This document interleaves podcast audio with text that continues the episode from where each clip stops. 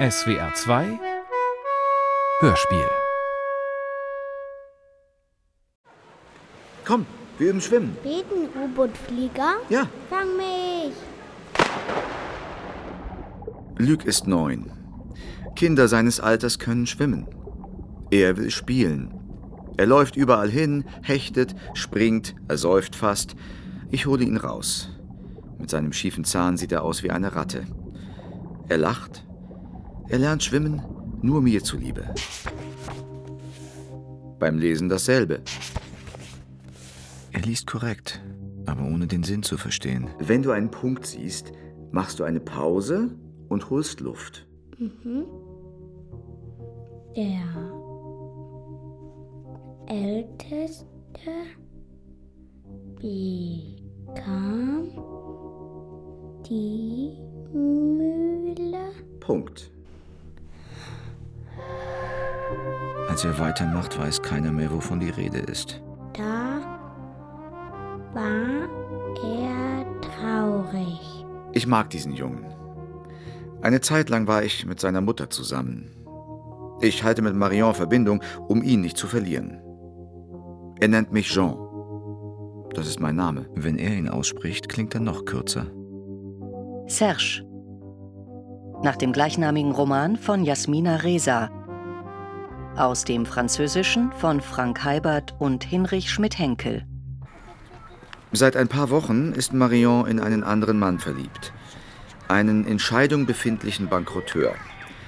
Sie macht ihm Geschenke, lädt ihn ins Kino oder ins Restaurant ein. Er nimmt das ganz selbstverständlich an. Er ist sehr frei. Sehr männlich im Grunde. Bestimmt. Marion ist die Art Frau, mit der alles in Sekundenschnelle zum Drama werden kann. Einmal habe ich sie, nach einem harmonischen Abendessen im Restaurant, mit dem Auto nach Hause gebracht. Ja? Ich bin im Hauseingang angegriffen worden. Angegriffen? Wann? Gerade. Ich bin doch eben erst weg. Du bist einfach losgefahren. Du bist angegriffen worden. Du bist losgefahren wie ein Irrer, als wolltest du möglichst schnell von mir wegkommen. Aber nein. Die Haustür ist noch nicht mal offen, da fährst du schon weg ohne einen Blick. Ich dreh mich um, ich will dir zuwinken und du? Das tut mir leid. Paket abgesetzt und los. Ich hätte warten sollen, das stimmt. Und mir auch lieb zuwinken. Ja, ja. Und dir auch lieb zuwinken, ja. Komm zurück. Marion, das ist kindisch. Mir egal. Marion, ich habe gerade meine Mutter verloren. Na bitte, super, das musste ja kommen. Was hat das damit zu tun? Die letzten Worte unserer Mutter waren NTV. Nachdem wir das grässliche Pflegebett direkt vor den Fernseher gerückt hatten. Möchtest du was gucken, Mama? Meine Mutter sagte NTV.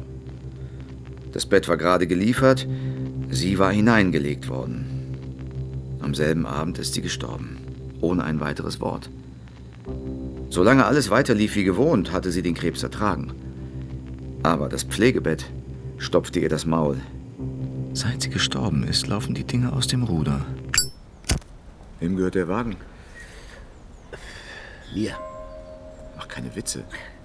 Okay, einem Kumpel von Schischportisch, der ist Autohändler. Du denkst, es wäre ein Serienauto, aber es ist ein Rennwagen. Kostet weniger als ein Porsche, bringt aber genauso viel. Ich dachte, du machst keine Geschäfte mehr mit Shish Portiche. Stimmt, aber er ist dicke mit dem Bürgermeister von Montrouge. Komm, die warten auf uns. In der Kapelle vom Friedhof Père Lachaise waren wir zu neunt, nicht mehr. Ihre drei Kinder, Serge, Nana und ich, ihre Enkel, Josephine, Victor und Margot, ihre Kindheitsfreundin Sita Pfeiffer und ihre Friseurin, Madame Antoninos. Omi, nach einem ganzen Leben ohne Sport hast du ein Fitnessrad in die Wohnung gekriegt, weil dir der Onkologe ein bisschen Bewegung verschrieben hatte. Du warst einverstanden, in deinem Nachthemd und deiner Steppweste ein paar Runden zu drehen, solange der Widerstand auf eins blieb.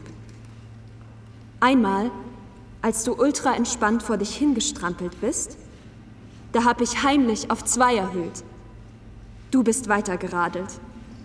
Bravo, Omi. Margot verlas mit der unerbittlichen Ernsthaftigkeit der Jugend einen selbstverfassten Text. Du hast dein Schicksal angenommen. Deine Söhne waren damit beschäftigt, dich auszuschimpfen, selbst als du krank warst. dir deine Ticks vorzuwerfen. Aber eigentlich hast du die Kiste geschaukelt, Omi. Diese Kuddelmuddelkiste, unsere Familie, die hast du geschaukelt. Und dann fuhr der Sarg um das Podest herum. Links ging eine kleine Tür auf. Und unsere Mutter verschwand. Nachdem wir den Friedhof verlassen hatten, setzten wir uns auf die Terrasse eines Cafés in der Nähe. Ich verstehe nicht, warum Omi sich hat einäschern lassen. Sie wollte es. Die Vorstellung, verbrannt zu werden, ist verrückt nach allem, was ihre Familie durchgemacht hat. Ich habe beschlossen, dieses Jahr nach Auschwitz zu fahren. Auschwitz. Auschwitz. Lern erst mal das richtig auszusprechen. Alle können dich hören. Auschwitz. Auschwitz. Auschwitz. Papa! Josephine, wo, wo gehst du hin? Gerade habe ich ihr für ein Wahnsinnsgeld eine Augenbrauenfortbildung bezahlt und jetzt will die Make-up-Artistin nach Auschwitz. Kannst du sie nicht einmal im Leben in Ruhe lassen? Meine Mutter hatte ein Foto von uns dreien auf ihrem Nachttisch stehen. Da purzeln wir in einer Schubkarre durcheinander. Als hätte uns jemand rasend schnell hineingestoßen, um uns dann irgendwo anders wieder in die Zeit zu kippen. Bei uns gab es keinen Fernseher.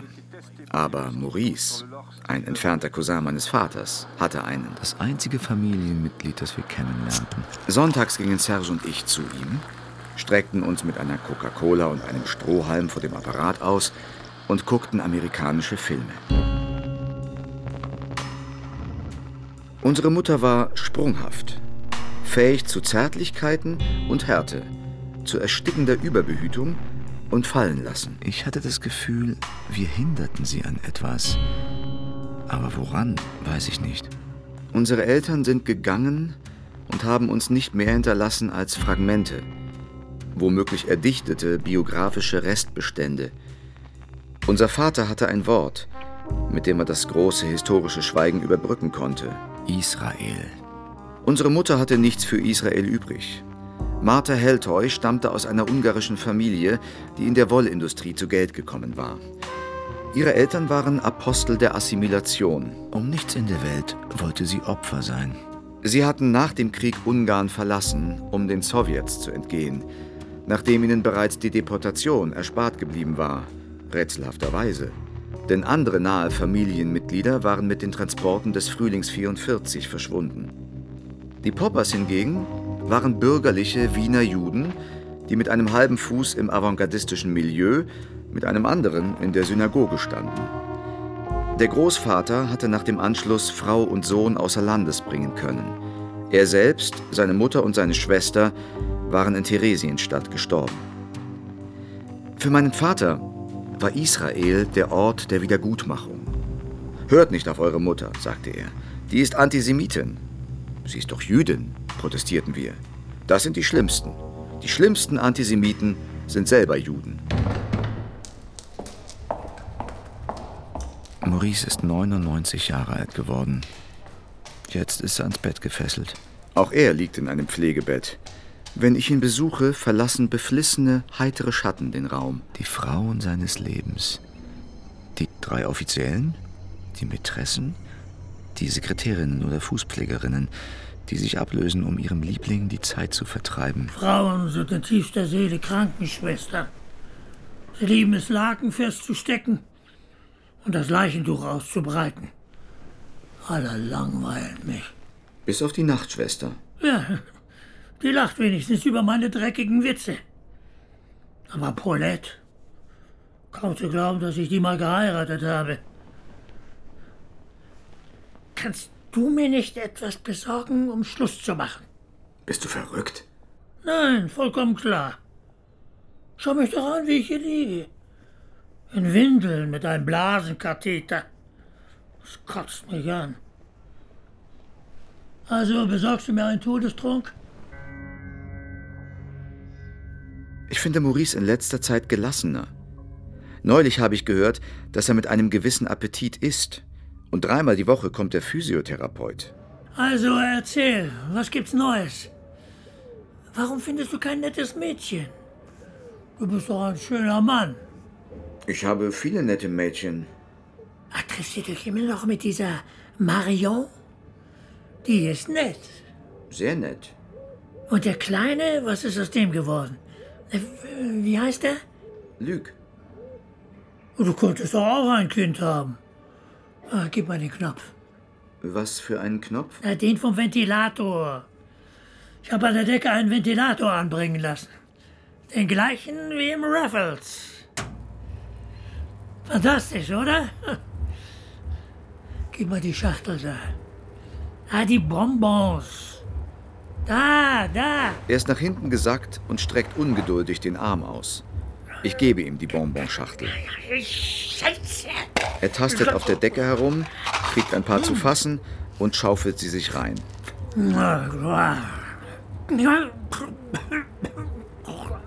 Was hat er denn? Wer hat ihm diese Pastillen gegeben? Er darf kein Lakritz essen. Ach, du willst krepieren, indem du an einem Lakritz erstickst? Bravo! Was spuckst es denn dann wieder aus? Hast du den Ventilator so hochgedreht? Ich kann nicht mehr. Ich bin diese Zerberose leid. Ende des Monats fahre ich mit Nana und Serge nach Auschwitz. Nach Auschwitz? Wie kommt ihr denn auf diese Schnapsidee? Josephine will da unbedingt mit ihrem Vater hin. Nana schließt sich an und bei der Vorstellung, mit den beiden allein zu fahren, kriegt Serge Panik. Also komme ich mit. Das wundert mich, dass Serge mitkommt. Valentina hat ihn rausgeschmissen. Hat er Dummheiten gemacht? Ganz sicher. Die war klasse, die Kleine. So eine behält man doch. Anfang des Jahres hatte sich Serge von Valentina zu einer Zwei-Wochen-Diät in den Schweizer Alpen breitschlagen lassen. Du musst etwas für deine Figur tun. Ich begleite dich auch. Dort atmete er auf seiner gefliesten Panoramaterrasse die Luft des Waponitzbergs und begann seine schweineteure Entlastungskur mit einer Gemüsebrühe und einem Mineralwasser. Nach der Frühgymnastik bieten sie einen Yogakurs an. Das würde dir auch gut tun. Am nächsten Morgen verschwand die Brühe vom Menü und ihm blieben nur Mineralwasser und aromatische Kräutertees nach Belieben. Am dritten Tag entdeckte ihn Valentina mit Zigarette in seinem Businessanzug. Er machte gerade den Koffer zu.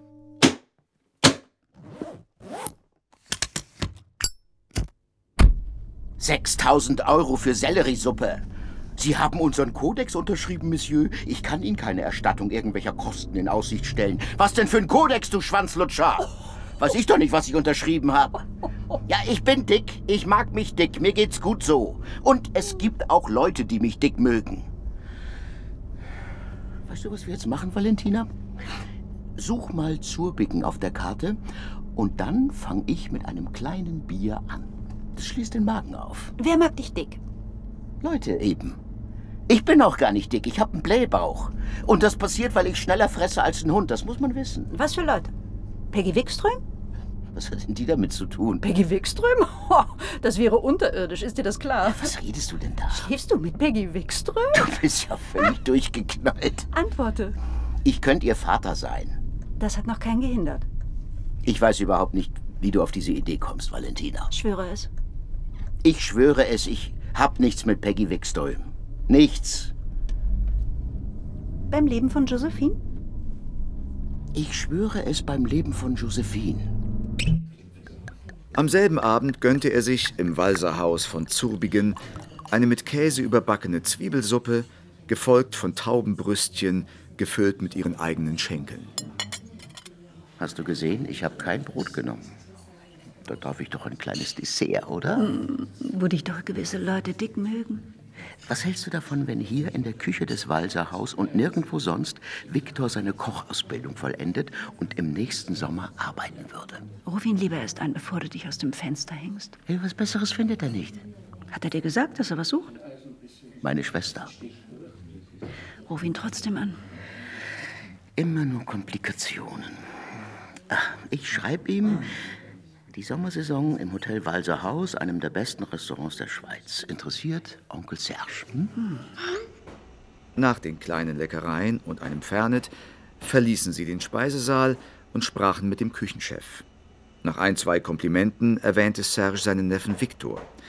Kurz gesagt, ein erstaunlicher Bursche, kochverrückt, gerade mit der berühmten Emile Poirot-Schule fertig und auf der Suche nach einem Sommerpraktikum. Der Küchenchef hatte noch nie von einer Emile Poirot-Schule gehört, lauschte dem Ansinnen aber wohlwollend und bot an, der junge Mann könne ihm gern eine E-Mail mit Lebenslauf schicken. Weißt du, er ist Franzose, aber in Argentinien geboren. Und er hat einige Jahre in Buenos Aires gelebt. Marion findet es normal, mir von ihren Liebhabern zu erzählen. Warum sagst du Buenos Aires? Weil es gut klingt. Du sagst doch auch nicht Venezia. Nein, aber ich sage Buenos Aires. Ist das schlimm? Ja. Du spinnst auch jeden Tag mehr. Warum diese affigen Einsprengsel auf Spanisch? Jetzt hör auf. Nein, du sagst Buenos Aires, weil du ihn nachmachst. Vielleicht. Na und? Motiviert von wer weiß welcher väterlichen Reue oder Organalterung, hatte mein Bruder dieses Jahr zwei seine Tochter betreffende Entschlüsse gefasst. Sie nach Polen zu begleiten und ihr ein Einzimmer-Apartment zu kaufen. Angesichts von Serges Finanzprofil hatte Valentina angeboten, für den Kredit zu bürgen. Ich habe damals meine Wohnung durch die Vermittlung von Peggy Wikström gefunden. Ich gebe ihre Nummer. Naja, vielleicht kann sie euch auch helfen. Sie ist zwar noch recht jung, aber sehr gut vernetzt. Serge nahm die Suche nach dem Apartment mit einem Mal sehr ernst und besichtigte Objekte auch ohne Josephine. Gut. Ja, so machen wir das. Bis dann, Peggy. Was ist denn so witzig? Witzig? Naja, ihr habt euch ja geradezu ausgeschüttet vor Lachen. Ach, was gar nichts. Sie hatte noch ein Angebot in Hotel drüben und wir haben uns Josephines Reaktion ausgemalt. Du bist so dämlich, wenn du jemandem gefallen willst. Männer sind dämlich. Tesoro mio. Gestern habe ich in der Rue Honoré Pin gesehen, wie eine Taube auf die Straße fiel. Sie landete auf dem Rücken, ihre Flügel schlugen noch ein paar Sekunden, dann war sie tot. Heute Morgen dann, ein paar Meter von meiner Wohnung entfernt, ein Rabe, der gierig auf die tote Taube einhackte. Sie lag jetzt ein paar Meter weiter weg und hatte schon keinen Kopf mehr. Serge würde sich zu Tode ängstigen, so abergläubisch wie er ist. Farben, Zahlen und Symmetrie bestimmen sein Schicksal. Mit einem jähen Ruck drehte mir der Rabe den Kopf zu und fixierte mich. Das hier ist mein Rinnstein, meine Beute. Der Flug ist gebucht. Ich habe die Bordkarten schon ausgedruckt und uns ein Hotel nahe dem Lager reserviert. Nana kümmert sich um unsere Reise nach Auschwitz. Seit vier Jahren ist sie Koordinatorin in einem Verein, der mit der Kinderhilfe zusammenarbeitet und Ferien für benachteiligte Familien organisiert. Wir besuchen die Gedenkstätte um 9 Uhr mit einer polnischen Führung. Eine Führung auf Polnisch? Ja. Anders hätte ich für genau diesen Tag keine Eintrittskarten mehr gekriegt. Aber wir trennen uns dann gleich von der Gruppe. Hast du was von Serge gehört? Besonders gut geht es ihm nicht. Du glaubst, es ist endgültig? Sie haben eine Krise, nicht die erste. Das wäre die größte Dummheit seines Lebens. Valentina ist super. Ja. Dieser Schweizer Küchenchef hat Victor nie geantwortet. Red mit Serge drüber. Ungern. Wenn er so in den Seilen hängt. Einen Anruf wird er noch hinkriegen. Ja. Das wäre toll, wenn Victor die Sommersaison im Walser machen könnte. An einem milden Februarabend, etwa einen Monat nach ihrem Ausflug in die Schweiz, las Valentina zufällig diese paar Worte auf Serges Handy. Ruf mich auf dem anderen an, Peggy. Als Serge in das Zimmer zurückkehrte, saß da eine aschfahle, zornige Frau. Wo ist das andere? Welches andere? Das andere Handy, du Drecksack. Wovon redest du denn? Au! Valentina durchsuchte seine Taschen, bis sie das unauffällige Prepaid-Handy zutage förderte und es aus dem Fenster schmiss. Hau ab. Raus hier! Mit der Schlampe, mit der ich dich bekannt gemacht habe, ich selber. Wo ist dein Koffer, du Arschloch? Hol deinen Koffer, du, bevor ich dich umbringe. Du hast es beim Leben deiner Tochter geschworen. Peggy Wickström, diese Silikonteutonin. Valentina. Na, logisch, dass du eine Teutonin fickst. Die Juden lieben Teutoninnen. Unter dem Schreibtisch fischt er die Terrakotta-Statuette des tanzenden Ganesh hervor, das Geschenk eines Mediums in Oroville. Er holt seinen Koffer und packt. Du, mir ist scheißegal, ob du links und rechts mit irgendwelchen Nutten fickst. Männer wissen nicht, wohin mit ihrem Schwanz. Aber, dass du mich anlügst. Dass du mich dermaßen verarscht hast. Du kaufst dir ein kleines Feiglings-Prepaid-Handy und ziehst dir seelenruhig diese Maklerschlammbereits, aber geht's noch ein bisschen demütigender. Jetzt, jetzt sei doch nicht so wie die ganzen Weiber von heute, Valentina. Wo ist dein scheiß Maskottchen hin? Sie durchwühlt den Koffer, findet seinen Schutzgott und schleudert ihn mit aller Kraft auf die Küchenfliesen. Serge betrachtet den zersplitterten Gott. Nach einem Augenblick des Entsetzens und der Schockstarre hockt er sich hin und sammelt hektisch alle Stücke ein. Am selben Abend richte ich ihm mein Arbeitszimmer her und gehe mit ihm ins Bistro runter. Lammkoteletts essen. Valentina hat ein Eau de Cologne. Eine besondere Marke. Der Duft erinnert sie an ihre Eltern, kalabrische Migranten. Er war Maurer. Das hat mich total angefasst, als ich sie kennenlernte. Am Ende des Abendessens, nach zwei Flaschen eines hervorragenden Saint-Julien, haben wir durch das zerstörte Display seinen Chat mit Peggy Wikström entziffert. Er hatte es vorsichtshalber auf der Straße eingesammelt. Hier, der Sklave erwartet die böse Walküre. Komm auf deinen Stahlflügeln. Äh, äh, Spreize dich. Thor wird dich unterwerfen. Meine Nippel stehen aufrecht, wie dein glühender Speer.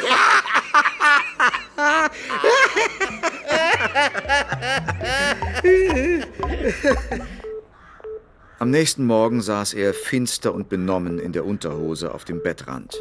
Auf der Ablage ein Blister Xenotran, von dem er in der Nacht genascht hatte.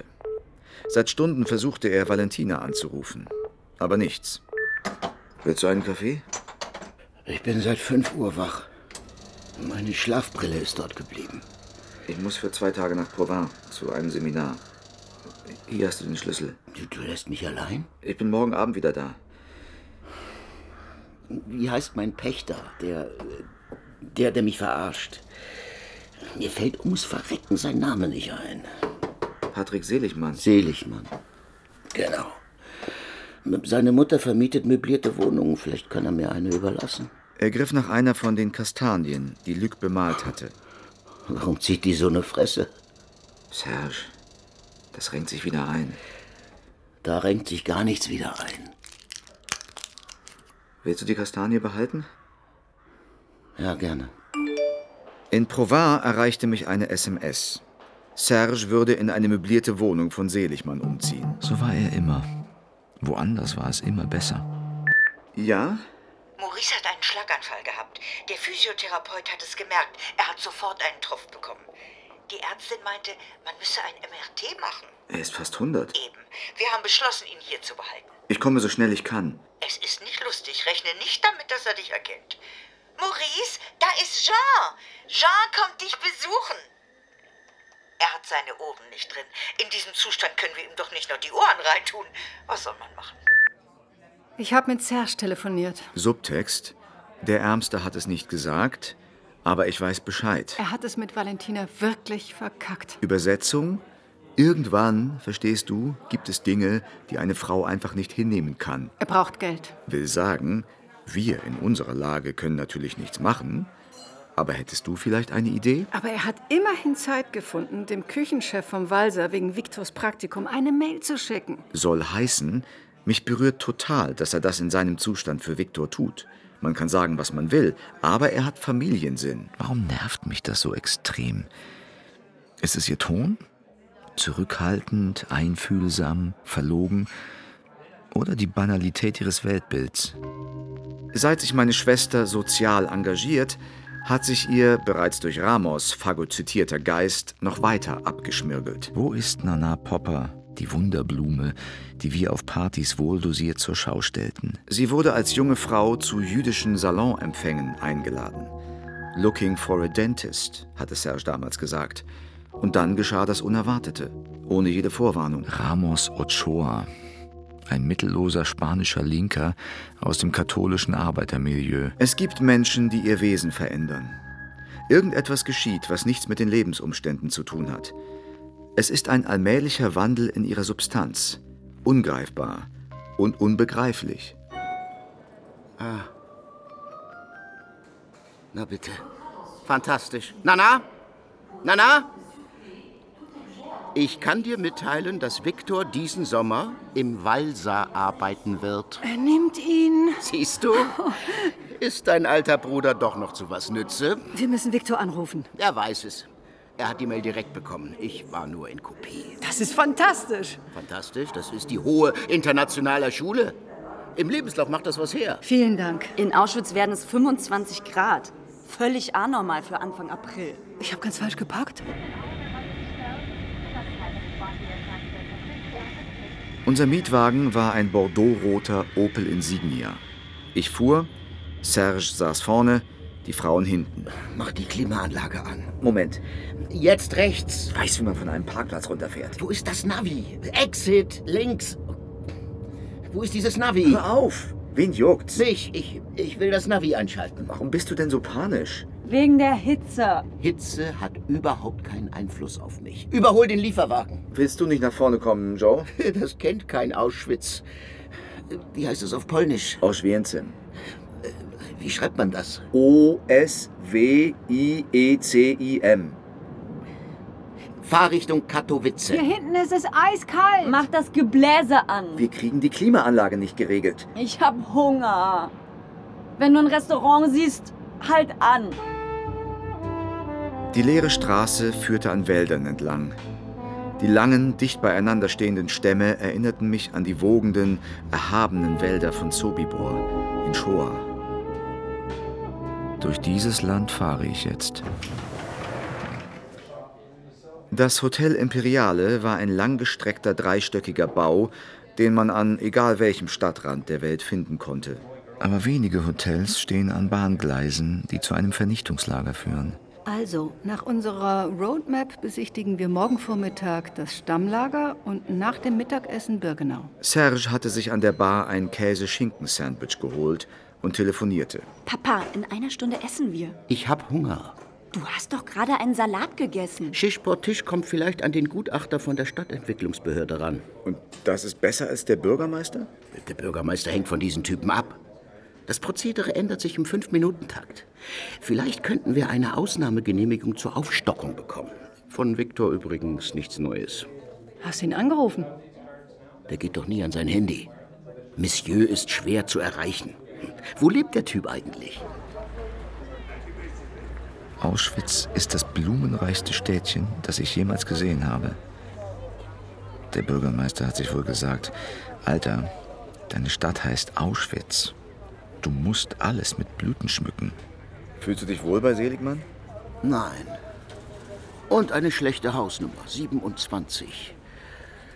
Aber nicht so schlimm. Ich bin im vierten. Für sich genommen sind die zwei und die sieben gut. Ich nehme einfach eine mentale Trennung vor. Hm? Zwei plus sieben plus vier gleich 13. Glückszahl. Die Maklerin? Nichts. Naja, sehr selten mal. Also doch. Sie hat was zu bieten. Ganz bestimmt. Lust auf einen Schiffjetz? Nein, danke. Wenn ich Schiffjetz trinke, fühle ich mich den Polen nahe. Was macht den Polen im Kern aus? Er ist schnell und eklig. Er sucht nach sich selbst. Er braucht den Teufel zum Leben. Das bin ich. Josephine liebt einen gewissen Ilan Galula. Aber sie findet ihn spießig. Vor unserer Reise hat er ihr verkündet, mit so einer bipolaren Frau könne er nicht glücklich werden. Es wurde erwogen, eine Zeit lang auf Abstand zu gehen. Wenn er The Crown ohne mich weiterguckt, ist die Sache gelaufen. Ganz klar. Mit Antonesia wirst du eh nicht glücklich. Und warum nicht?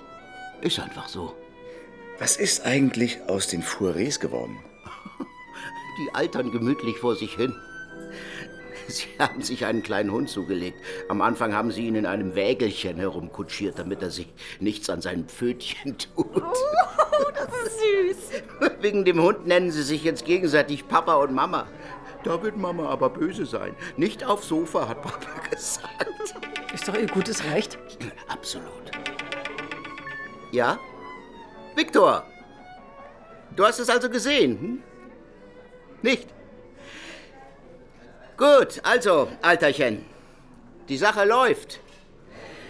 Du hast diesen Sommer eine Stelle in einem Fünf-Sterne-Laden. Aber ja, ich habe die Sache in die Hand genommen und den Typen auf Trab gebracht. Wie jetzt? Eine Fast-Food-Fusion? Weil deine Mutter mich unter Druck gesetzt hat. Ich reiß mir den Arsch auf und find dir einen Job und du verkündest seelenruhig, du hast was anderes vor? Ich habe dich nicht unter Druck gesetzt. Pass mal auf, Viktor. Auf mich kannst du nicht mehr zählen. Hast du mich verstanden? Na wunderbar. Es interessiert dich nicht mehr. Bau à la Perigord, was soll das sein? Dieses absurde Fastfood wird euch alle ruinieren. Ich habe dich nicht unter Druck gesetzt. Doch. Alle habt ihr mich unter Druck gesetzt. Hat mir den Appetit verdorben, dieser Idiot. Fast Food Fusion ist eine gute Idee. Wie stehe ich denn jetzt da? Der hat für seine Antwort zwei Monate gebraucht. Glaubst du, der Typ hätte nichts anderes zu tun? Ich hätte dich nicht darum bitten sollen. Weißt du, wie Viktor reagiert hat? Ich bin nicht mehr verfügbar. Völlig entspannt. Kein tut mir leid, kein vielen Dank, Onkel, aber nein, nichts. Ich bin nicht mehr verfügbar. Er wird sich entschuldigen. Ich brauche keine ferngesteuerten Entschuldigungen! Wir lagen im T-Shirt auf unseren beiden Einzelbetten, von einem Nachttisch getrennt. Ich hatte die Fernbedienung in der Hand. Schalt weiter. Was schaltest du nicht weiter? Die Frau ist scharf. Lotschbierli. Wen juckt's? Mich? Rambo 3, lass an. Lass mal an. Das ist scheiße. Ich hab Lust zu lesen. Was liest denn? Die Untergegangenen und die Geretteten, Primo Levi. Man kann nicht behaupten, wir hätten Ihnen viele Fragen gestellt. Hm? Nein? Beiden nicht. Kein bisschen Neugier. Nein. Im Grunde war es uns Schnurz. Ja. Stimmt. Wir haben nie daran gedacht, uns mit dem Schicksal unserer Familie zu beschäftigen. Papa hätte es vielleicht zu schätzen gewusst, wenn wir gefragt hätten. Schon möglich.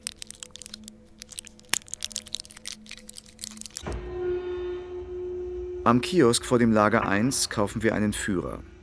Josephine schnappt ihn sich sofort. Wir betreten einen breiten Weg. Arbeit macht frei. Wir sind in Auschwitz. Eine Schulklasse lässt sich vor dem Portal fotografieren.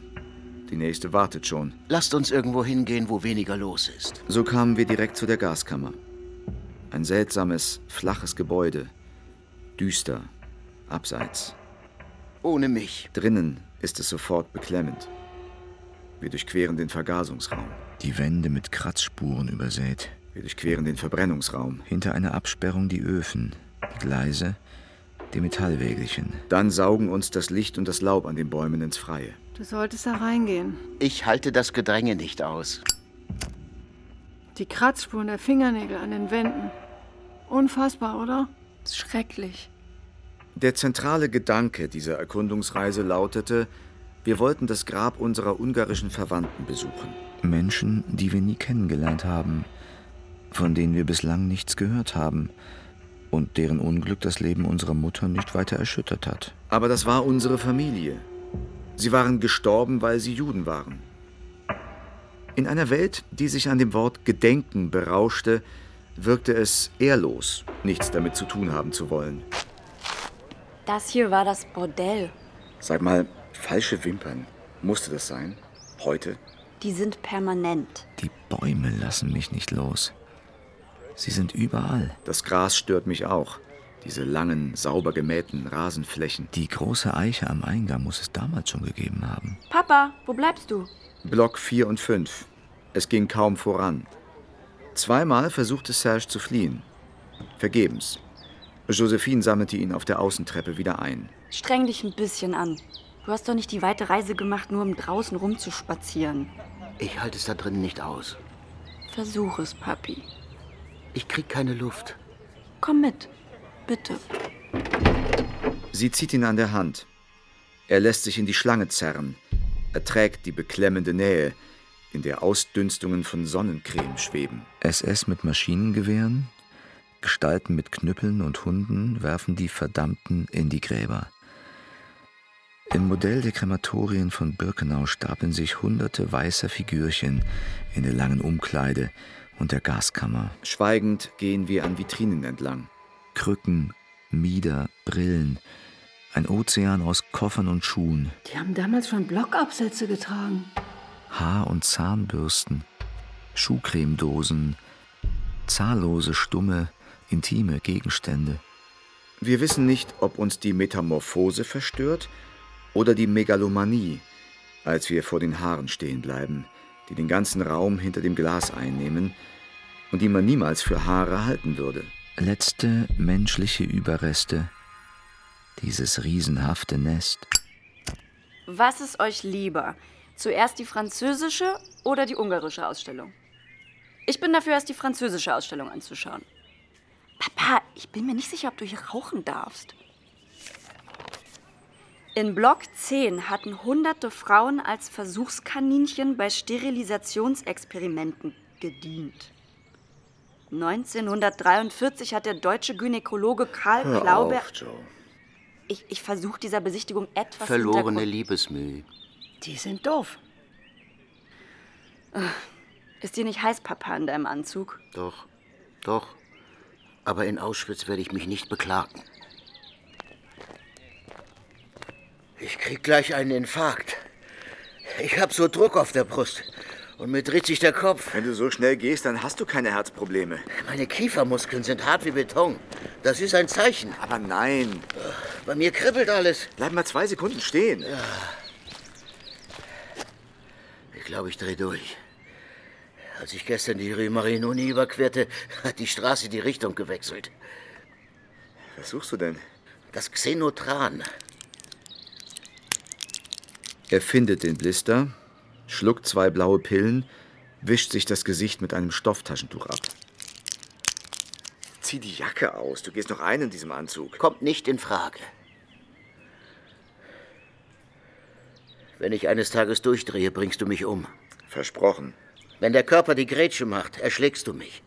Krebs, Schlaganfall, du bringst mich um. Du sagst mir dann das Timing. Sofort. Du rauchst bei einem Infarkt? Schnauze. Vor uns das Wachhäuschen für den Appell. Mir fallen die Berichte ein, wie sie hier gewartet haben, in Lumpen, bei jedem Wetter. Eine Asiatin in Sommerponcho und gelöcherten Gummischlappen hat sich von ihrer Gruppe entfernt, um vor dem Häuschen ein Selfie zu machen. Sie hat ein liebenswürdiges Halblächeln aufgesetzt, das sie von Aufnahme zu Aufnahme anders dosiert.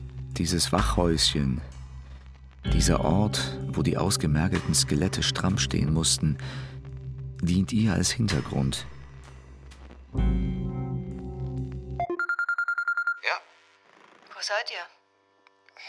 irgendwo. Wir kommen gerade aus dem Gefängnis. Grauenvoll. Ah ja. Wie im Grab. Zum Ersticken. Wie haben Menschen sowas tun können? Es ist unvorstellbar. Natürlich ist es vorstellbar. Wieso bist du so unfreundlich? Wo geht ihr jetzt hin? Zur französischen Baracke. Block 20. Wir treffen uns da. Wo gehen Sie hin? Zur französischen Baracke. Die sind ja besessen. In einem abgedunkelten Raum der französischen Ausstellung wird ein Foto des Eingangsportals von Birkenau groß an die Wand projiziert. Eine schwarz-weiße Dämmerung, leicht rot überglüht, aufgenommen aus dem Inneren des Lagers zwischen den Gleisen. Der Himmel voller Stromkabel und Stacheldraht. Auf diesen Notenlinien, in weißen Lettern, schimmernd und eisig, Vernichtungslager. Josephine versucht, die ganze Wand aufs Bild zu kriegen. Serge folgt absichtlich nicht unserem Rhythmus. Er steht vor einem Computer mit den Namen der deportierten Franzosen. Diese Datenbank taugt nichts. Gib mal Mathilde Parillante ein. Serge gibt den Bildschirm frei und geht. Was hat er denn? Ist er sauer auf mich? Aber nein. Seit heute Morgen hat er kein Wort mit mir geredet. Ich habe auch jemanden. Es ist ein Spiel. Auch ich suche Namen. Namen französischer Juden. Ich finde welche. Aber ich bin mir nicht sicher, ob es diejenigen sind, die ich kenne.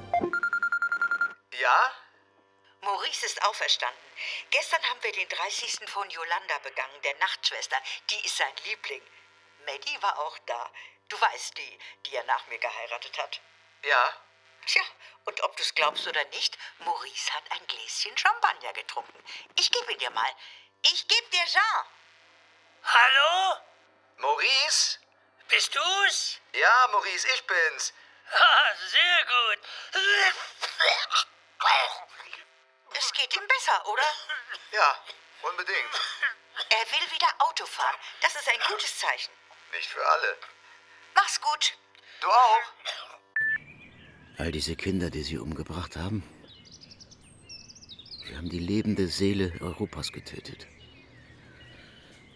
Die übrig gebliebenen Juden sind nichts wert. Guck dir doch die Nullen an, die wir jetzt haben. Maurice berappelt sich wieder. Du solltest ihn besuchen. Ja, ja, du hast recht. Hätte ich längst machen sollen. Er fragt immer nach dir. Sobald wir zurück sind, gehe ich hin.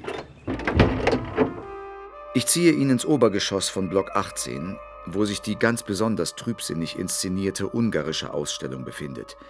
Fast niemand dort. Serge steuert sofort auf eines der wenigen Fenster zu.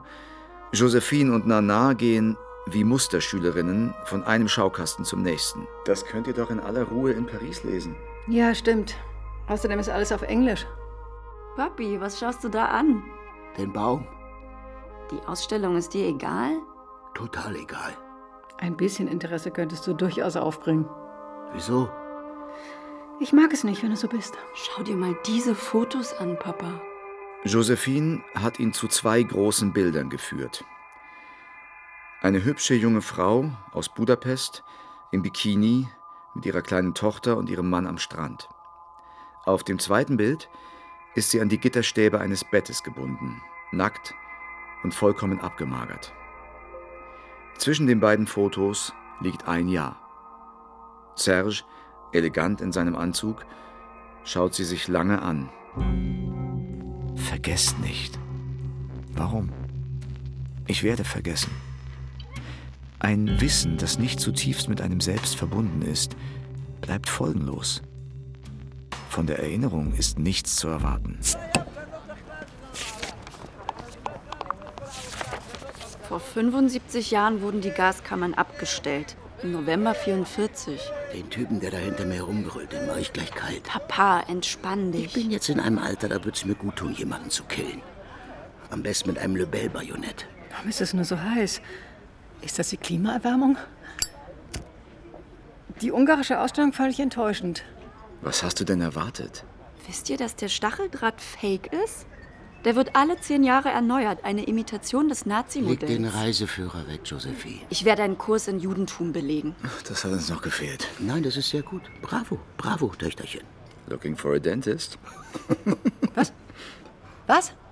Wer soll eigentlich Viktors Fastfood-Laden finanzieren? Ihr etwa? Ich wüsste nicht wie. Ja, Ramos hat doch sicher irgendwo einen Sparstrumpf, oder? Ramos arbeitet mehr als irgendwer an diesem Tisch. Gar keine Frage. Warum lacht ihr dann? Er hat sicher wahnsinnig viel zu tun mit den ganzen Unterstützungen, Jonglieren, den Zeitverträgen, den Entschädigungszahlungen. Das artet wirklich in Arbeit aus. Da sind echte Kompetenzen gefragt. Schau, wie ich jonglieren kann. Oh Mist, jetzt ist mir eine Abfindung runtergefallen. Hör auf, Papa. Erklär uns ruhig, wie der Hase läuft. Dafür bist du ganz sicher genau der Richtige. Da bin ich ganz genau der Falsche. Aber lass dir trotzdem gesagt sein, ich erwarte, dass Viktor sich bei mir entschuldigt. Gestern Abend hast du noch auf Entschuldigungen verzichtet. Was hältst du davon, Lüg und mich zum Schulfest zu begleiten? Ich kann solche Feste nicht leiden. Diese bedrückende Atmosphäre aus zwanghafter Fröhlichkeit. Wann soll dieses Fest sein? Wir haben noch Zeit im Juni. Ich wollte dich nur schon mal vorwarnen. Okay. Aber warum nimmst du nicht den Argentinier mit? Er ist kein Argentinier und er geht mir auf den Wecker. Er geht dir auf den Wecker? Darüber reden wir jetzt nicht am Telefon. Wie ist es in Auschwitz? Warum geht er dir auf den Wecker? Ist nicht weiter schlimm. Wo seid ihr gerade? Auf einen Parkplatz. Wie geht's? Alles in Ordnung. Ich setze mich hinter das Steuer des Opels und hupe, um die Mitglieder meiner Familie einzusammeln. Birkenau, das bedeutet sowas wie grüne Wiese mit Birken. Danach sagte niemand mehr was. Wir durchfuhren eine stärker bewaldete Gegend und gelangten auf eine Lichtung mit zwei Eisenbahnwaggons. Sie wirkten völlig verloren. Der Himmel bewölkte sich. Komm, Papa, steig aus. Papa, komm aus dem Auto. Das ist die Judenrampe. Lass mich in Ruhe. 500.000 Deportierte sind hier angekommen. Mir egal. Das ist der schlimmste Ort der Welt, Papa. Ich werde hier von irgendwelchen Viechern angefallen. Ich möchte gern, dass wir uns das zusammen ansehen. Ich bleibe im Auto. Lass ihn. Josephine hat die Autotür aufgemacht und versucht, ihren Vater zum Aussteigen zu bewegen. Gebückt zerrt sie an ihm.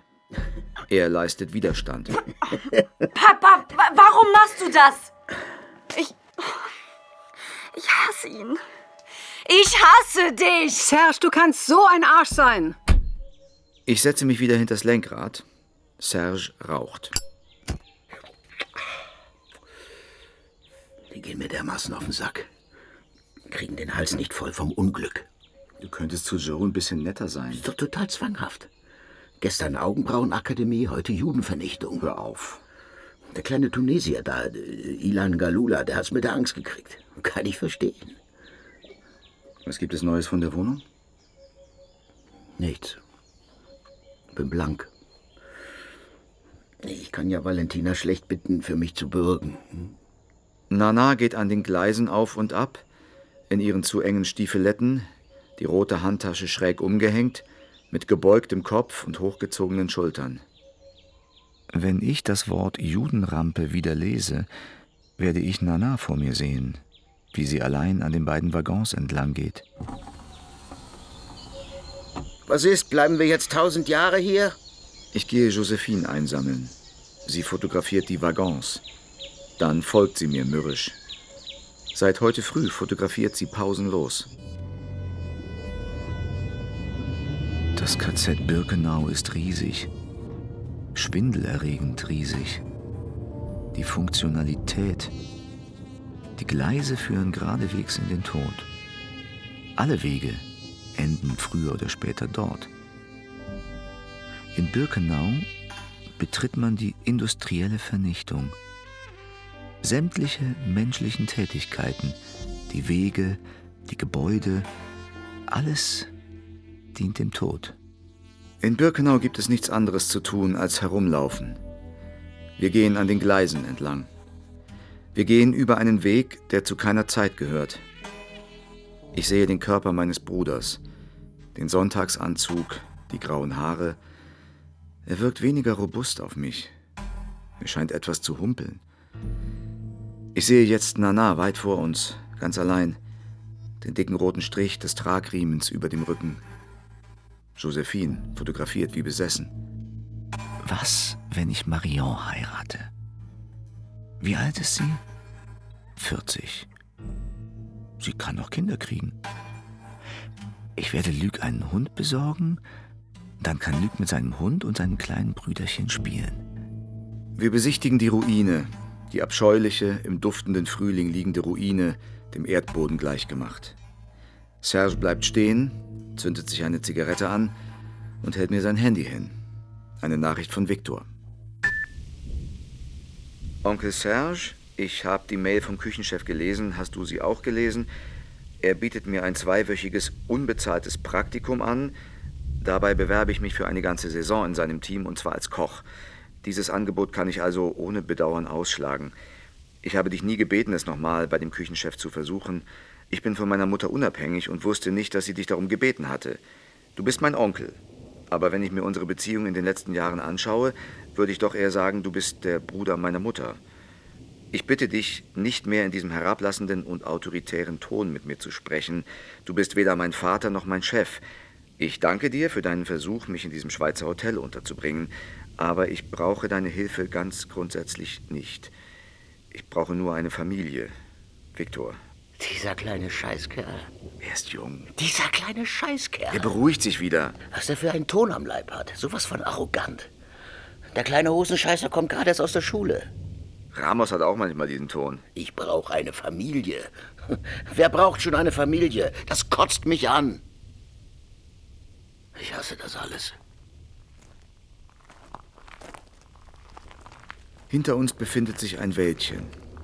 Rosige Streifen Licht fallen zwischen den hohen Bäumen hindurch, an den Mauern und den friedlichen Wachtürmen entlang. Das reicht doch jetzt, oder? Können wir gehen? Oh nein, wir müssen noch die Sauna sehen. Was ist denn die Sauna? Das Aufnahme- und Desinfektionsgebäude. Ohne mich. Du wolltest nicht in die Gaskammern. Du hast die Judenrampe nicht sehen wollen. Es war Ehrensache für dich, die ungarische Ausstellung zu boykottieren. Es wäre wirklich nett, wenn du hin und wieder im Leben über dein kleines Ich hinwegsehen und dich einer Gruppe anpassen könntest. Und sei es auch nur für einen Tag. Deiner Tochter zuliebe. Na los, los, geht in die Sauna. Ach, hör auf, Papa. Du bist wirklich ätzend negativ. Geh ruhig, Joe. Er, er, erforsche das Lager mit deiner Tante. Übrigens, Viktor, dem ist es vollkommen schnurz, was wir hier tun. Wie kommst du jetzt auf Viktor? Der hat mir gerade geschrieben. Ja, und? Was schreibt er? Im Groben sagt er, ich soll mich verpissen. Zeig. Und, dass er ein versierter Koch ist. Aufgepasst. Er ist Koch. Klar. Nana packt ihn, durchwühlt seine Taschen und fördert das Handy zutage. Seelenruhig gibt Josephine die PIN ihres Vaters ein, dann lesen beide Viktors Nachricht. Ein zweiwöchiges Praktikum. Wie soll er da bitte zufrieden sein? Findest du es normal, mir sowas zu schicken, während ich in Auschwitz bin? Zusammenhang? Ein zweiwöchiges Praktikum im Walser, da würden sich viele drüber freuen. Hast du die Mail dieses Schweizers überhaupt gelesen? Hast du nicht? Ich stell den Kontakt her, um den Rest muss sich Viktor schon selber kümmern. Du hast ihn angeschnauzt, als hätte er das Angebot des Jahrhunderts abgelehnt. Er hat überhaupt keinen Respekt. Ramos hat ihn vollkommen... Ach, du hörst sofort auf, über Ramos herzuziehen. Du hältst dich für was Besonderes.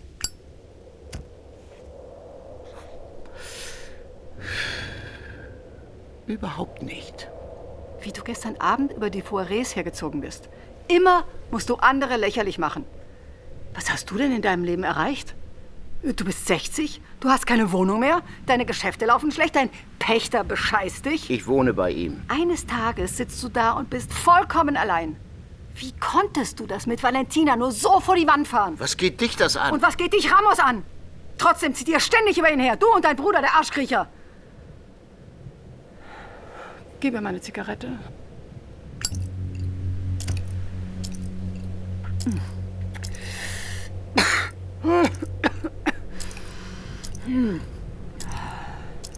Scheiße.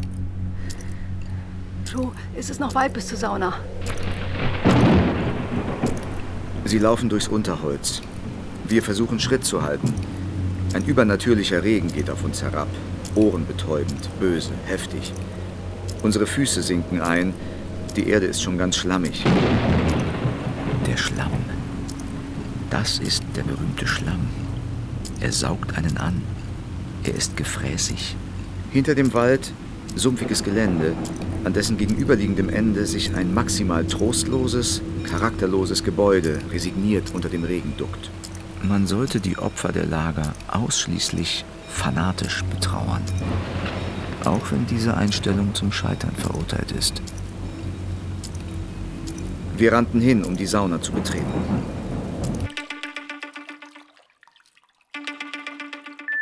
Hallo? Ja? Im Badezimmer des Radisson in Krakau futtern wir Minzbonbon Ja. um Minzbonbon. Wir hatten sie aus einer Schale auf dem Tresen gemopst, wo wir ewig warten mussten. Ich liege im Schaumbad, Serge sitzt auf dem Klo. Vor zehn Minuten hat sein Telefon geklingelt. Valentina der Labate. Marzio möchte, dass ich bei seinem Geburtstag dabei bin. Das ist doch nett. Was meinst du? Kommt das von ihm oder, oder von ihr? Von beiden. Glaubst du, sie will nur ihrem Sohn einen Gefallen tun oder will sie es selbst auch? Sie will es auch. Glaubst du, sie will damit. Glaubst du, ich werde vermisst? Von dem Kleinen? Von Valentina. Wenn sie keine Lust hätte, dich zu sehen, hätte sie nicht angerufen. Glaubst du, sie will einen Neuanfang? Ich weiß es nicht. Ich sag ab. Ohne Frau hat man gar nicht so ein schlechtes Leben. Wenn du dich irgendwann mal aus dieser Badewanne erhebst, könnte ich vielleicht mal kacken. Okay.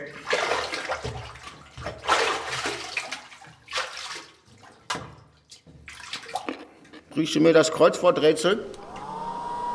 Einen Schuh in der einen Hand, den Hotelföhn in der anderen, liegt Serge auf dem Bett, in den weißen, weichen Radisson-Bademantel gehüllt.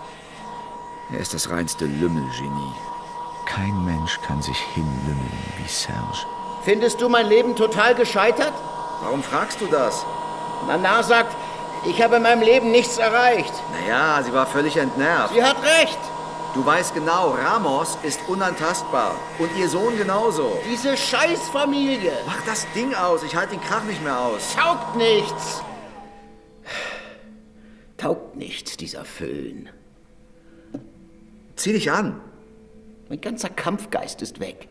Soll ich ein sauberes Hemd anziehen oder das T-Shirt von gestern? Früher bin ich drauf losgestürmt, habe mich amüsiert. Jetzt versuche ich nur noch Katastrophen aus dem Weg zu gehen.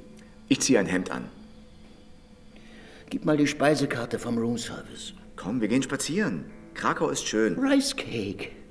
Soll ich meinen bestellen? Du gehst mir auf den Sack, steh auf. Ich will nichts mehr mit ihr zu tun haben. Ich will nie wieder was mit ihr zu tun haben. Ihr Glück, dass wir in Birkenau waren. Wir kriegen sicher auch im Restaurant einen Reiskuchen. Auf dem Hauptplatz von Krakau sprang mir das Ausmaß der Katastrophe sofort ins Auge. Es lief dort eine Art Frühjahrsfest. Mittendrin dieselben Leute, die wir am Morgen noch in Auschwitz gesehen hatten. Blöde vor sich hin starrende, ermattete Menschentrauben, lärmig, ununterscheidbar und nach Zerstreuung gierend. Und ich?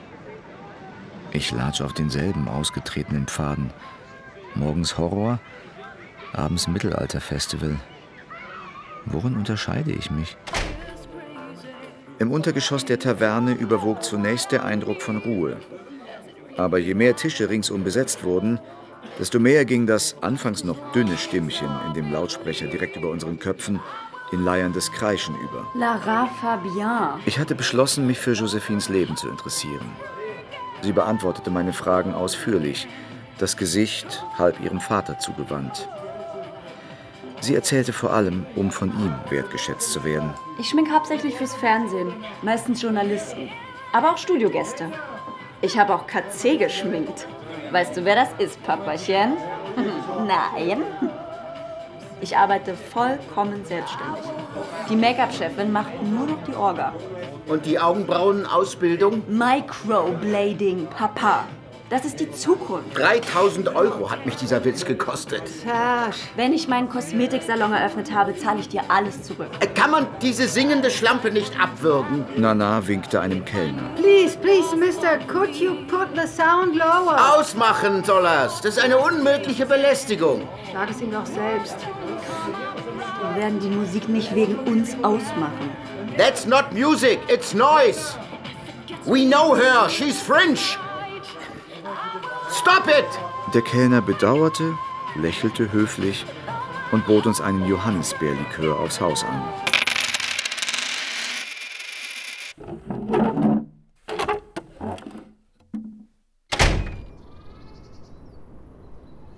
In einiger Entfernung unterhält sich Josephine mit einem jungen Amerikaner. Nana und ich sitzen auf der Joseph Conrad Bank, Serge ein paar Meter weiter auf der Svietlana Alexievich Bank. In diesem Park tragen alle Bänke die Namen von Schriftstellern. Es rührt mich, wie heftig du deinen Mann verteidigst. Sie zuckt die Achseln. Sie hat sich polnische Zigaretten gekauft und raucht. Wie lange will er jetzt mit mir schmollen? Du hast ihn beleidigt. Er ist sowas von egozentrisch. Versetz dich mal in seine Lage. Ich habe es satt, mich in seine Lage zu versetzen. Zu Hause müssen wir aber abrechnen. Du sollst nicht immer alles bezahlen. Ach, lass. Ich will meinen Anteil an der Reise übernehmen. Wie du meinst. Serge ist unfähig, von sich selber abzusehen. Unfähig zum Glücklichsein. Nicht mal für zwei Minuten. Zum Glücklichsein ist das hier nicht unbedingt der beste Ort. In dieser Walser-Geschichte stehe ich hundertprozentig hinter Viktor. 150-prozentig. Josephine und der Amerikaner haben sich auf eine Bank gesetzt. Ich winke ihr aus der Ferne kurz zu. Diese idiotische Art, wie ihr euch beide gegen Ramos verbrüdet, das ist dermaßen kindisch. Und zum Kotzen. Warum rauche ich eigentlich? Gleich wird mir schlecht. Sie tritt die Zigarette auf dem Boden aus. Dann meldet sich ihr Umweltgewissen und sie wirft die Kippe in einen Mülleimer. Sie kommt zurück und setzt sich wieder hin. Egal. Ich bin trotz allem froh, dass ich Auschwitz gesehen habe. Drei Jahre Ausbildung auf der angeblich besten Kochschule von Europa, dem Harvard der Gastronomie. Und dann macht er ein Fastfood auf. Hat er alles mitgehört? Alles, auch wenn du flüsterst. Weißt du überhaupt, was das bedeutet, Fast Food? Fast Food, Serge. Das bedeutet schnell serviert. Nicht Burger King oder dieser ganze Dreck. Das bedeutet einfach nur schnell zubereitet und schnell serviert. Drei Jahre Ausbildung, um dann ein Fastfood aufzumachen? Genau, denn ohne Eigenkapital schafft man das noch am ehesten. Fastfood, das bedeutet Kleinunternehmen. Kleines Lager, kleines Team, kleine Miete, kleines Risiko. Alles ist klein, ja. Aber alles ist machbar. Ein Fastfood, das ist das kleine Becken vor dem Olympiabecken. Das kleine Becken vor dem Olympiabecken. Ist das von dir? Könnte glatt ein echter Ramos sein. Au! Au! Hey! Was ist los? Ich ertrage das nicht länger.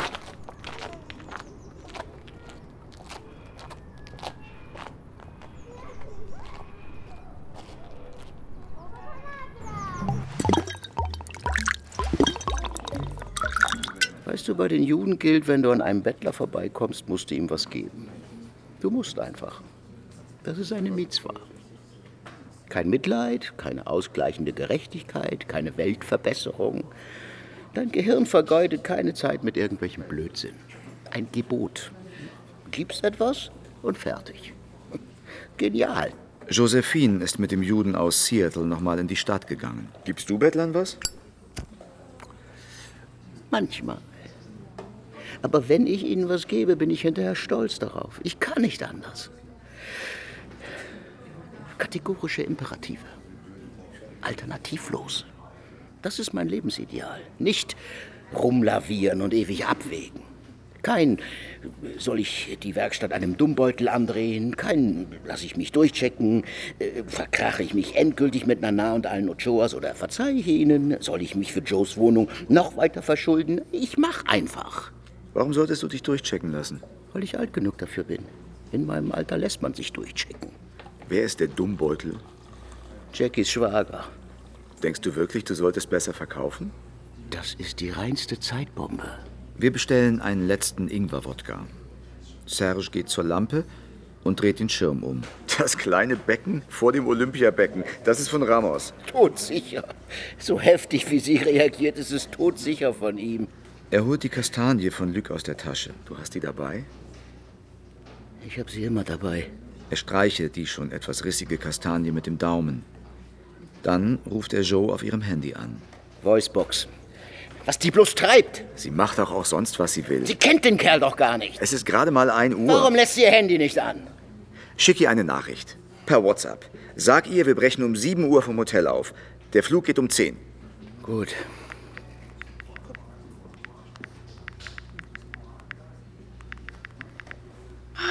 Komm mit nach oben. Na, geh ruhig, geh. Ich warte noch ein bisschen. Du hast den Lampenschirm verdreht. Schieb ihn zurück. Den Lampenschirm. Andersrum, andersrum. Wie viele von denen nimmst du am Tag? Ich hab Panik. Ich hole uns noch was zu trinken.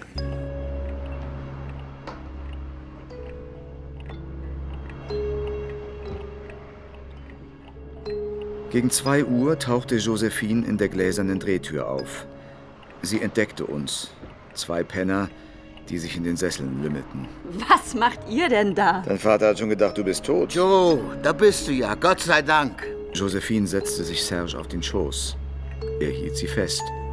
Sie blickte mich erstaunt an. Lara Fabian ist keine Französin, Papa. Sie ist Belgierin.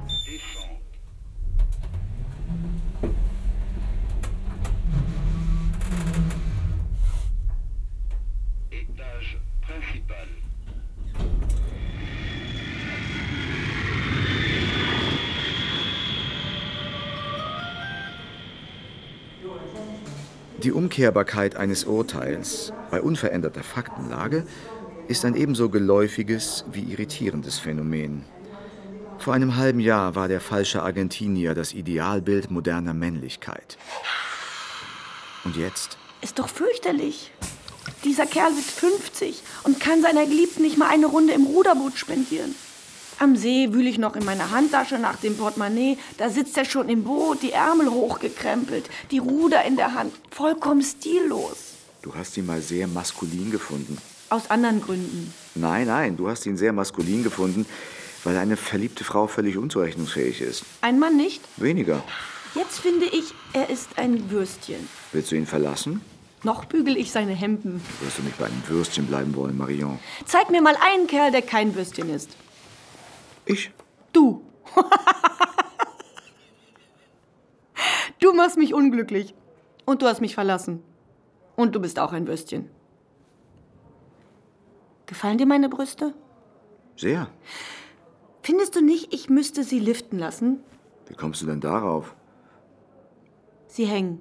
Nein. Vielleicht ein bisschen, aber das ist sexy.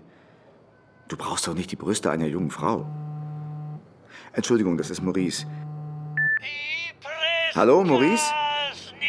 Hörst du das?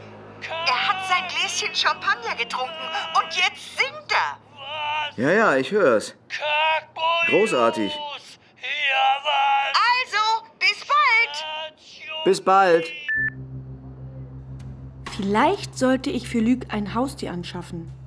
Ein Zwerghasen oder einen Papageien. Warum nicht einen Hund? Und wer soll mit dem rausgehen?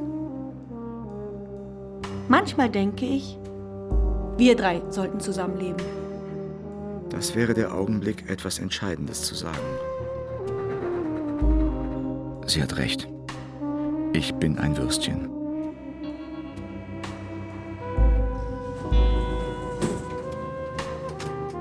Ich bin bei Serge in seiner möblierten Wohnung am Champ de Mars. Eine dunkle, konventionelle Zwei-Zimmer-Wohnung mit ein paar Knalleffekten, wie Kissen mit türkisem Leopardenimitat. Ist die Deko von Seligmann? Keine Ahnung. Im Wohnzimmer klettert eine Topfpflanze mit tatkräftiger Unterstützung eines grauen Kunststoffrohrs und einiger Haken unter dem Sims am Fenster und unter der Decke entlang. Weißliche, sternförmige Blüten, zu Dolden gruppiert, sondern Sirup ab, der auf den Boden tropft. Die Pflanze da ist ja scheußlich. Oh, Scheiße, ich habe vergessen, sie zu gießen.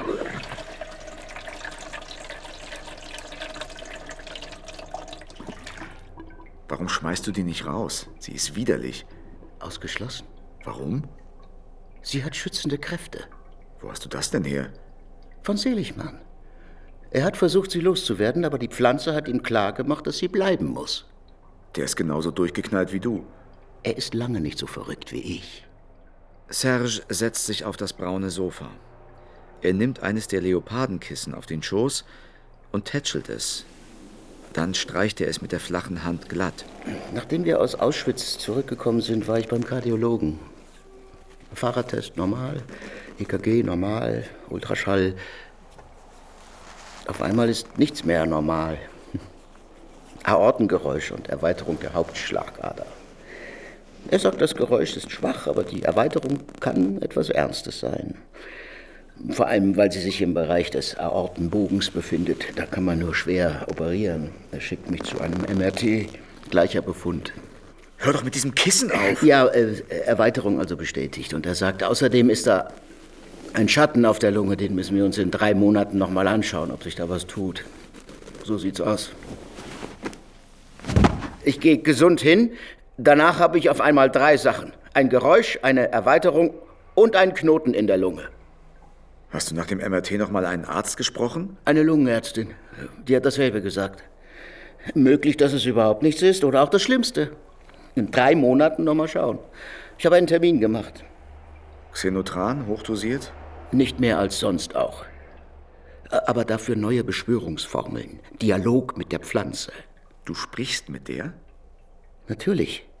Ich weiß nicht, was ich von dieser Pflanze halten soll. Gestern Abend habe ich eine ganze Tafel Schokolade gegessen. Naja, anstandshalber zwei Stückchen zurück in den Kühlschrank getan. Ja, willst du? Nein. Was Neues von den Ochoas? Nein. Hat der Blödmann schon sein Fast Food? Wahrscheinlich. Der Tunesier hat Josephine sitzen lassen. Umso besser für sie. Bist du sicher, dass du rauchen musst? Ja, völlig sicher. Ja? Maurice ist gestorben. Er hatte einen Hustenanfall. Er ist erstickt. Äh, Warst du dabei? Nein. Die Nachtschwester. Wo bist du jetzt? Bei ihm. Paulette, ich habe einen Termin mit einem indischen Kunden. Ich kann erst heute Abend kommen. Er sieht aus wie ein Baby. In seinem Gitterbettchen. Oh, man denkt, man ist darauf gefasst, aber dann. Oh Gott, was soll man machen? Ja, ich weiß, Paulette. Ich umarme dich. Bis heute Abend. Fortan ist die Welt also ohne Maurice.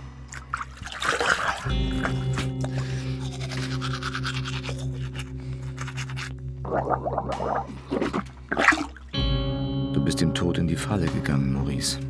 100 bist du nicht mehr geworden. Paulette hat recht. Maurice ist geschrumpft. Im rosa Hemd, ein weißes Laken bis zur Taille, das Haar ordentlich nach hinten gekämmt. Der Bestatter hat den Greis zu einem langgestreckten, wächsernen Baby geglättet. Warum hat Maurice seine Meinung geändert? Die ganze Zeit sollte ich ihm unbedingt helfen, Schluss zu machen, und dann irgendwann war keine Rede mehr davon. Ich habe ihm Antidepressiva gegeben. Antidepressiva? Ja, Hat er das gewusst? Ivo. Ich habe sie klein gemacht und die Mutter sein Joghurt gemischt. Du hast nie locker gelassen. Ich bewunderte, mit welcher Hartnäckigkeit du dich um die Ecke bringen wolltest. Das entsprach in meinen Augen ganz und gar dem Schneid, der deinem Leben Farbe verliehen hatte. Du bist selbst verraten worden, mein armer Maurice.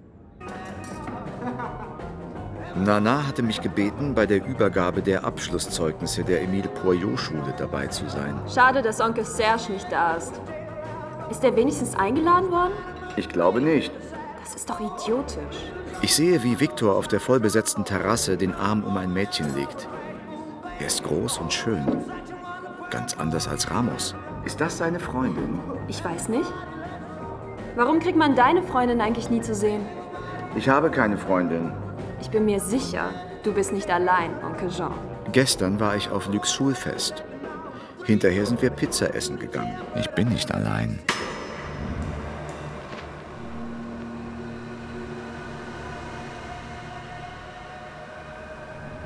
Es ist zwei Uhr morgens. Die Straße ist leer. Ich sehe sofort seine dunkle Gestalt. Auf einem der Poller an den Seiten der Hauseinfahrt erwartet mich der Rabe der Rue Grèze. Ich bleibe stehen. Was willst du? Er schaut mich an. Wie heißt du? Sag mir deinen Namen. Ich spitze die Ohren, darauf gefasst, dass er in seiner Muttersprache Nevermore antwortet, wie sein romantischer Vorgänger. Aber er schweigt. Welche Feigheit lähmt mich in der Gegenwart dieses Raben? Flieg schon los, Aasfresser. Hau ab! Lass mich ins Haus, du Unheilsvogel. Avec 200 millions d'amis, on ne craint pas la solitude.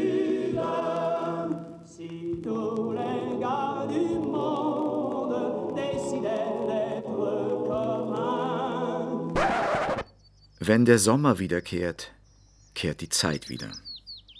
Die Natur lacht einem ins Gesicht. Der Geist der Glückseligkeit kratzt an der Seele. Der Sommer enthält alle Sommer. Letzten Sommer lebte unsere Mutter noch. Der 20. Juli. 20. 2 plus 0 gleich 2. Eine friedfertige, freundschaftliche Zahl. Serge hat für die zweite Untersuchung absichtlich dieses Datum gewählt. Wir haben seit einem Monat nicht mehr miteinander gesprochen. Ja? Die Größe des Knotens hat sich verdoppelt. Verdoppelt? Von 6 auf 11 Millimeter. Wo bist du? Auf der Straße. Wie geht's dir? So gut wie noch nie in meinem Leben. Der Arzt meinte, ich sollte einen PET-CT machen lassen. Wir wissen, was ein PET-CT ist. Wir haben eins bei unserer Mutter machen lassen. Finstere Aussichten, endloses Herumsitzen. Bist du heute Abend allein? Komm zum Essen zu mir. Ich mach uns Spaghetti mit Knoblauch. Peggy Wickström heiratet. Ach ja? Einen Versicherungsvertreter. Du solltest diese grässliche Pflanze rausschmeißen. Redest du? Tu sie weg. Ich komme und helfe dir. Vielleicht habe ich ja eine Infektion. Natürlich. Eine kleine Infektion. Und fertig. Fertig. Oder einen schnellen Krebs. Grübel nicht so viel herum. Weißt du, was ich gern noch mal sehen möchte? Nein? Frankenstein Junior. Erinnerst du dich, wie Vater gelacht hat? Dabei hat er sonst nicht so schnell gelacht. Wir haben uns richtig geschämt. Das ganze Kino hat uns angestarrt. Aber wir waren glücklich. Ich bin immer Serge gefolgt. Als wir Kinder waren, beklagte er sich darüber. Durch die Wohnung in der Rue Pagnol konnte er sich nie anders bewegen als mit mir als seinem Schatten. Er war immer der Anführer, der Älteste. Ich, das mittlere Kind ohne Eigenschaften. Nana, der Liebling unserer Eltern. Ich habe sie angerufen. Wir gehen zu dritt zum PET-CT. Gewisse Innenarchitekten gehören auf die Liste der Schwerverbrecher. Wir sitzen auf dem Flur, auf blauen Sitzschalen, die auf einen Träger montiert und an die Wand gegenüber gebolzt sind. Abgesehen von diesen Sitzen gibt es hier absolut nichts. Wer im Untergeschoss der nuklearmedizinischen Abteilung des Hôpital Madeleine Bresse warten muss, stürzt in einen Abgrund von Einsamkeit. Der Kranke, der gleich seinen Körper in die Maschine legt, die Begleiter, die durch die Vorschriften und ihre eigene Ohnmacht gelähmt sind. Wir sitzen zu dritt in diesem Bunker. Die drei Popperkinder.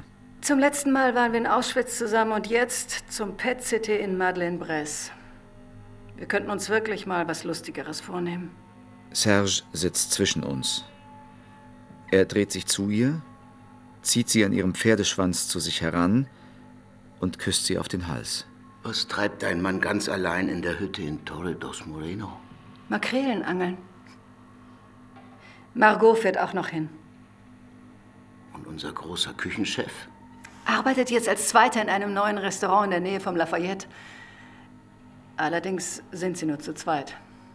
Und sein Fastfood? Nach den Sommerferien. Sie lehnt sich hinüber, um sich an ihn zu schmiegen und ihm den Handrücken zu streicheln. Aber für zwischenmenschliche Nähe sind diese Sitze nicht gemacht. Wir haben Seligmanns Pflanze rausgeschmissen. Den Topf, das PVC-Rohr, die Haken, alles in zwei großen Müllsäcken. Monsieur Popper, bitte. Serge steht auf. Er hat seine Krankenakte in der Hand, wie ein braver Schüler. Er hinterlässt zwischen uns eine bläuliche Lücke.